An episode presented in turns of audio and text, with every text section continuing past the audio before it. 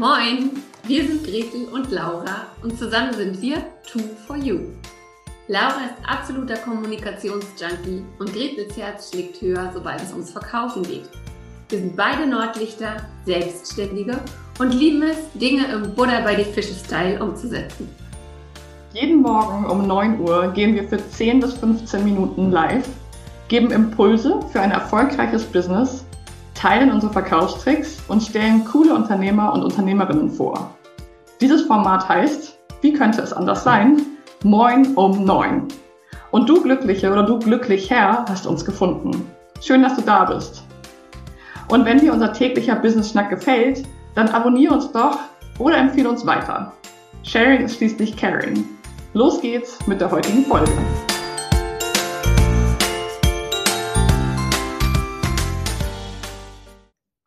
Hallo und moin moin zu einer neuen Folge Moin um neun, dem Business Schnack bei Gretel und Laura. Und wir haben mal wieder eine Folge mit uns beiden. Moin Gretel. Moin Laura.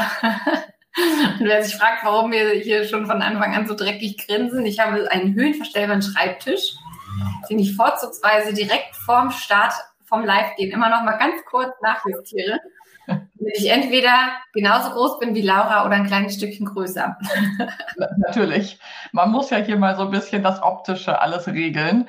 Wenn du uns nur hörst, dann kannst du auch mal ins Video reinschauen auf YouTube oder auf Facebook. Da siehst du uns dann auch in voller Pracht. Ja, eine neue Woche, Moin um neun, liegt vor uns. Wir starten heute mit dir in die Woche. Und wie sollte es anders sein? Wir haben uns ein neues Thema überlegt. Und bevor wir damit starten, machen wir aber, weil wir mal wieder zu zweit sind, wir haben ja jetzt immer mittwochs einen Interviewgast, mal wieder ein kleines Intro. Gretel, wie geht's dir? Wie ist die Lage? Was beschäftigt dich gerade, dass wir uns ein bisschen gegenseitig mal wieder austauschen können? Stimmt. Also wenn ich ehrlich bin, wie geht's mir? Ich bin einfach müde. Ich bin mhm. einfach saumäßig müde. Und das liegt auch gar nicht an der Uhrzeit jetzt, sondern das zieht sich gerade so ein bisschen durch die letzten Wochen. Ähm, und ich bin einfach froh, also ein bisschen, bisschen überrannt bin ich davon, jetzt wieder so viele Menschen überall zu sehen und jetzt wieder draußen auf einer Terrasse Eis essen zu können. Also ich äh, merke, wie das echt anstrengend ist und wie ich mich aber auch natürlich freue über Lockerung und so weiter und den Urlaub im Sommer einfach herbeisehne. Also mhm. wirklich dieses mal abschalten, mal weg, mal, mal Laptop wegpacken. Ähm, ja, wird sehr, sehr wichtig. Ähm, Deswegen müde, aber natürlich gut und auch excited für das Wochenthema, weil ich das sehr spannend finde, weil ich es auch noch nicht so lange auf der Platte hatte. Genau, aber bevor wir da einsteigen, erzähl nochmal du, wie sieht's auf, äh, aus da oben in Bullabü? In Bullabü sieht's gut aus. Es ist der Sommer hier auch angekommen oder der, der Spätfrühling, Frühsommer. Und das freut mich natürlich sehr. Die Tage sind extrem lang hier mittlerweile. Also wir steuern ja auf Mitsommer zu. Das ist ja noch ein paar Wochen und ähm, dementsprechend sind die Nächte kurz, also nur kurz dunkel, die Tage lang und ähm, das schließt auch so ein bisschen zu deinem Thema der Müdigkeit an. Das ist bei mir durchaus auch gerade ein Thema, weil ich doch merke, dass das mein Biorhythmus so ein bisschen durcheinander bringt. Also ich merke, wenn es hell ist, dann kann ich einfach nicht so gut schlafen oder nicht so tief schlafen und ja, das ist Jammern auf hohem Niveau. ähm, aber es ist halt ein Thema, aber ich bin trotzdem gut drauf und ähm, merke einfach hier in Schweden ist es alles ja, ich bin jetzt schon ein bisschen dran gewöhnt, wieder mit mehr Menschen mich zu umgeben, weil in Schweden das Thema ja einfach anders gehandhabt wird. Und ich bin gespannt, wie es jetzt so weitergeht, freue mich aber natürlich auch, dass hier die Zahlen runtergehen und all solche Dinge. Also das ist schon toll. Genau. Und auf das Wochenthema freue ich mich auch, denn auch ich habe es noch nicht so, so lange auf der Platte wie vielleicht andere Themen, die wir hier schon thematisiert und zum Wochenthema gemacht haben. Gretel, welches Thema ist es, was du noch nicht so lange auf der Platte hast? Ja, es geht darum, dass wir generell ähm, oft einfach unterscheiden, ist jemand selbstständig oder angestellt und dass wir gar nicht, ähm, gar nicht mehr reingucken, was gibt's denn noch für, für unterschiedliche Facetten von der Selbstständigkeit. Also ähm, oft ist es so, okay, Label, Stempel, Selbstständigkeit und das war für mich auch so der Fall. Also die Frage war halt einfach, okay, ich gehe aus meiner Anstellung raus und gehe in ein selbstständiges ähm, Verhältnis. Klar, da stellt sich dann auch erstmal die Frage, meldest du ein, ähm, ein Gewerbe an oder bist du Freelancer? Das ist dann noch so die einzige Frage, die du dir anfangs stellst. Ähm, und ja, ich merke, wie es auch so mit meiner Entwicklung, meiner Persönlichkeitsentwicklung und auch mit der Entwicklung meines Businesses plötzlich so Klappen und Türen aufgehen und ich feststelle, ja, warte mal, da gibt's ja noch viel mehr. Du kannst ja nicht nur selbstständig sein, sondern auch Unternehmerin ähm, oder dich zur Unternehmerin entwickeln. Und was da so die Unterschiede sind zwischen Selbstständigkeit und Unternehmertum, ähm, das beleuchten wir jetzt in dieser Woche. Genau. Und ich freue mich da auch total drauf, denn vielleicht wissen das die ein oder anderen von uns, ähm, die, oder wenn du uns schon länger zuhörst, ich komme ja aus einer totalen selbstständigen Familie. Also in meiner Familie Mutter, Vater, Großmutter, Bruder, alle selbstständig. Also das heißt, für mich ist so dieses selbstständigen Sein ist eigentlich so die normale Arbeit. Und für mich ist so von meiner Prägung her, das ist ja auch einfach ein mega spannendes Thema, was wir auch schon öfter mal beleuchtet haben. Und für mich ist es aber auch so mit den Menschen, mit denen ich groß geworden bin, das sind alles so klassische Selbstständige, ich würde sagen zum größten Teil auch eher handwerklich, eher produzierend, also nicht so im Dienstleistungsbereich. Und für mich war es ganz selbstverständlich, dass, ähm, dass man zum Beispiel so eine Art Zeit gegen Geld tauschen, also dass es so einen, einen Stundensatz hat, all diese Dinge, die eben so klassisch selbstständig sind.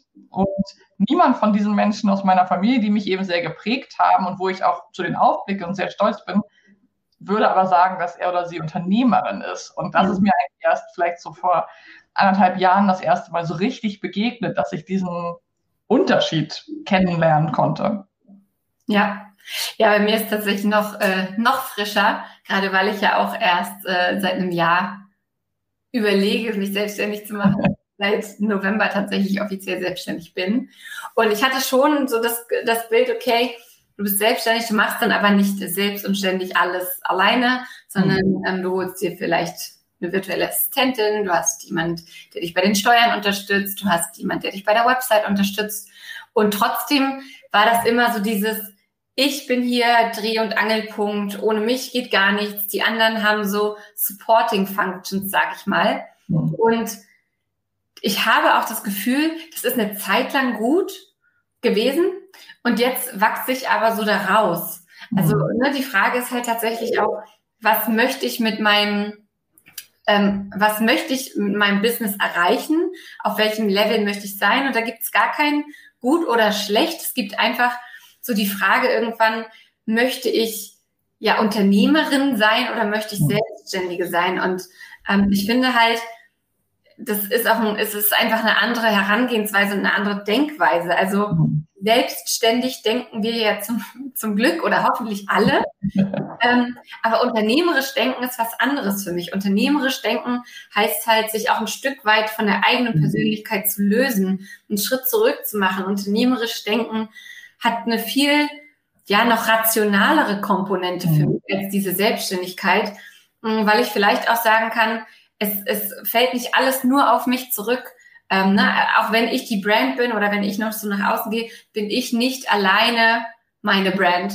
Und ja, ähm, ja deswegen finde ich einfach so dieses unternehmerisch Denken ähm, oder Unternehmerin werden sehr, sehr spannend. Und mich interessiert mal, wie es bei dir ist. Also oft, oft ist es ja so, dass wir uns daran orientieren, was wir kennen. Nun ist es bei mir so, dass ich im Punkto Selbstständigkeit gar nichts kenne und eine Familie und mich relativ frei austoben kann. Aber wie ist das bei dir, wenn du sagst, eigentlich sind bei euch alle selbstständig? Mhm. Also das ist echt so ein Punkt, wo ich merke, dass ich da mich über die letzten Monate total entwickelt habe und ich kann das total gut verstehen, was du gerade meintest, dieses bis zu einem gewissen Zeitpunkt ist es gut. Also für mich war es auch jetzt die letzten Jahre total stimmig, als selbstständige Solopreneurin, ähm, Einzelunternehmerin sozusagen unterwegs zu sein. Ähm, und habe aber über die letzten Monate eben gemerkt, auch in der Arbeit mit verschiedenen Kunden und Kundinnen, dass ich da so in meine Grenzen komme. Und dann habe ich auch angefangen, mit einer VA zu arbeiten, auch bestimmte Dinge abzugeben. Und nichtsdestotrotz habe ich sehr stark dieses Bottleneck-Thema geführt, dieses, dass bei mir in meiner Selbstständigkeit alles durch mich läuft. Also dass, wenn meine VA, die großartig ist, wenn sie mir etwas ähm, vorbereitet, dann schickt sie es mir und ich überprüfe das. Und wenn mein Webdesigner mir etwas fertig baut, dann kriege ich es und überprüfe es. Und genauso läuft es auch mit meinen Kunden ne, oder in Programmen. Ja, da läuft alles über mich. Wenn in den Gruppenprogrammen eine Frage gestellt wird oder so, dann ziehe ich sie auch an mich. Ja, es hat ja nicht nur, es ist ja nicht passiv, sondern es ist ja was Aktives, was ich tue. Mhm. Und da habe ich gemerkt, es ist einfach zu viel. Ab einer gewissen Größe der Selbstständigkeit, des Umsatzes, der Produkte, wie auch immer, woran auch immer wir das dann ausmachen, habe ich jetzt gemerkt, es ist mir einfach zu viel, diese Entscheidungen alle alleine zu treffen und alles alleine sozusagen zu packen, weil ich eben auch merke, dass man ja auf allen Ebenen gleichzeitig sein muss. Man ist dann sozusagen die Visionärin, die Kapitänin, die in die Zukunft guckt. Ich bin die Lotsin, die versucht, alles irgendwie zu handeln und zusammenzupacken. Und ich bin irgendwie die Matrosin, die auch versucht, alles umzusetzen. Und das ist natürlich ähm, eine maßlose Selbstüberschätzung, würde ich mal so sagen. Nee, Laura, ich glaube, das schaffst du. ich glaube an dich. Ja, gut. Das war unsere Folge für heute. Ich gehe jetzt mal umsetzen. genau, ich gehe mal umsetzen und bin mal wieder weg. Aber sag mal, ich finde es ganz toll, dass du unser Lieblingskonzept ähm, Erkenntnisverständnis umsetzen, dass wir ja auf unsere auf unsere Nordlicht-Story mit, ähm, mit der Kapitänin, der Lotsin und der Matrosin umgemünzt oder angepasst haben. Finde ich schön, dass du das erwähnst, weil jetzt für mich so die Frage auch im Raum steht, Laura, wie machst du das denn? Du hast jetzt erkannt, ähm, es gibt noch andere Möglichkeiten, um selbstständig zu arbeiten. Nicht nur die Solopreneur-Selbstständigkeit, sondern ich möchte Unternehmerin werden. Du verstehst auch, warum du das gerne möchtest, warum das gut für dich ist, für, für dein Business, für dein Umfeld, was auch immer. Aber wie setzt du das um? Genau, das ist ja immer so der Punkt, ne? oder für die meisten von uns der Punkt. Und ich würde sagen, es gab ein Punkt, an dem ich war, das ist schon einige Monate her, da habe ich das auch erkannt, verstanden, es ist zu viel. Und dann habe ich mir eine VA gesucht. Also das ist zum Beispiel so ein Prozess gewesen. Ich habe erkannt und verstanden, es ist zu viel. Ich kann nicht jeden Social Media Post selber schreiben. Ich kann nicht die Bilder recherchieren. Es ist einfach zu viel. Und habe das abgegeben, was ich nicht zwingend selber machen muss oder möchte und was auch vielleicht jemand anders viel besser kann als ich. Und da war einmal dieser Erkenntnis, Verständnis, Umsetzen Prozess und das Ergebnis war, ich habe eine VA angestellt, engagiert. Und jetzt, viele Monate später oder einige Monate später, bin ich wieder an diesem Punkt und merke, okay, Erkenntnis, Verständnis, Umsetzen, das ist immer noch zu viel. Und das war gar nicht die Lösung. Das war ein Schritt auf dem Weg zur Lösung. Und jetzt gerade gucke ich zum Beispiel, wie kann ich Prozesse automatisieren? Also um wirklich zu gucken, was kann ich auch dauerhaft verändern, um nicht immer wieder dieser Bottleneck zu sein. Und ich glaube, da kann es verschiedene Konzepte geben. Ähm, wir haben am Mittwoch einen ganz, ganz tollen Gast, die Lisa. Und sie ist Gründerin äh, von Coachy, einer Plattform, wo wir eben Online-Kurse hosten und ähm, hochladen können. Und sie ist mit 29 schon Unternehmerin und hat es geschafft, dieses Unternehmen aufzubauen und sich rauszuziehen, sodass sie jetzt in anderen Projekten und nur noch in der ähm, Kapitänenebene unterwegs ist. Und das wird sehr, sehr inspirierend, weil wir da wirklich mal schauen können, wie sie das gemacht hat. Und das ist, glaube ich, so mein, mein Vorgehen oder mein Tipp oder meine, mein Impuls, immer zu gucken, wo stehe ich gerade, welche Erkenntnis, welches, welches Verständnis habe ich und dann einen Umsetzungsschritt zu gehen. Und das kann zum Beispiel sein, sich eine VA zu suchen und zu sagen, für mich ist Selbstständigkeit genau das richtige Konzept. Ich möchte im Coaching alle Menschen genau ganz eng bei mir betreuen und ich gebe einfach Steuer, Buchführung, ähm, Webseite ab. Oder zu sagen, okay, ich will eigentlich nur die Kapitänin sein und ich suche mir eine Lotsin, einen Bottleneck. Ich suche mir jemanden, den ich vielleicht auch fest anstelle, die für mich auch mal Dinge aussortiert, sozusagen wirklich ein Team zu kreieren, die auch untereinander Dinge entscheiden können. Das ist so ein mhm. Punkt, an dem ich gerade stehe, wo ich mich hin entwickeln möchte, weil ich merke, ich bin gar nicht der, die das beste Bottleneck, sondern ich bin sehr, sehr gut als Kapitänin in meiner eigenen Funktion. Ja, ja, finde ich super spannend, wie, wie sich das einfach auch über die Zeit ent, entwickeln kann. Und ähm, ganz ähnlich ist es ja zum Beispiel auch bei, bei der Christine Holm. Christine ist ähm, ja für mich so die, ich denke immer VA gleich Christine. Ähm, ja. Weil sie ist als VA gestartet, dann hat sie festgestellt, okay, es gibt viele Leute, die suchen VAs und es gibt VAs, die suchen ähm. AuftraggeberInnen. Und dann hat sie dafür gesorgt, ne, das A zu vermitteln und B auch diese VAs zu stärken und ähm, ja, ihnen einfach äh, Wissen beizubringen in puncto, ähm, ja, in puncto, wie sie sich vermarkten, was sie anbieten können, wie sie sich positionieren können und so weiter und so fort.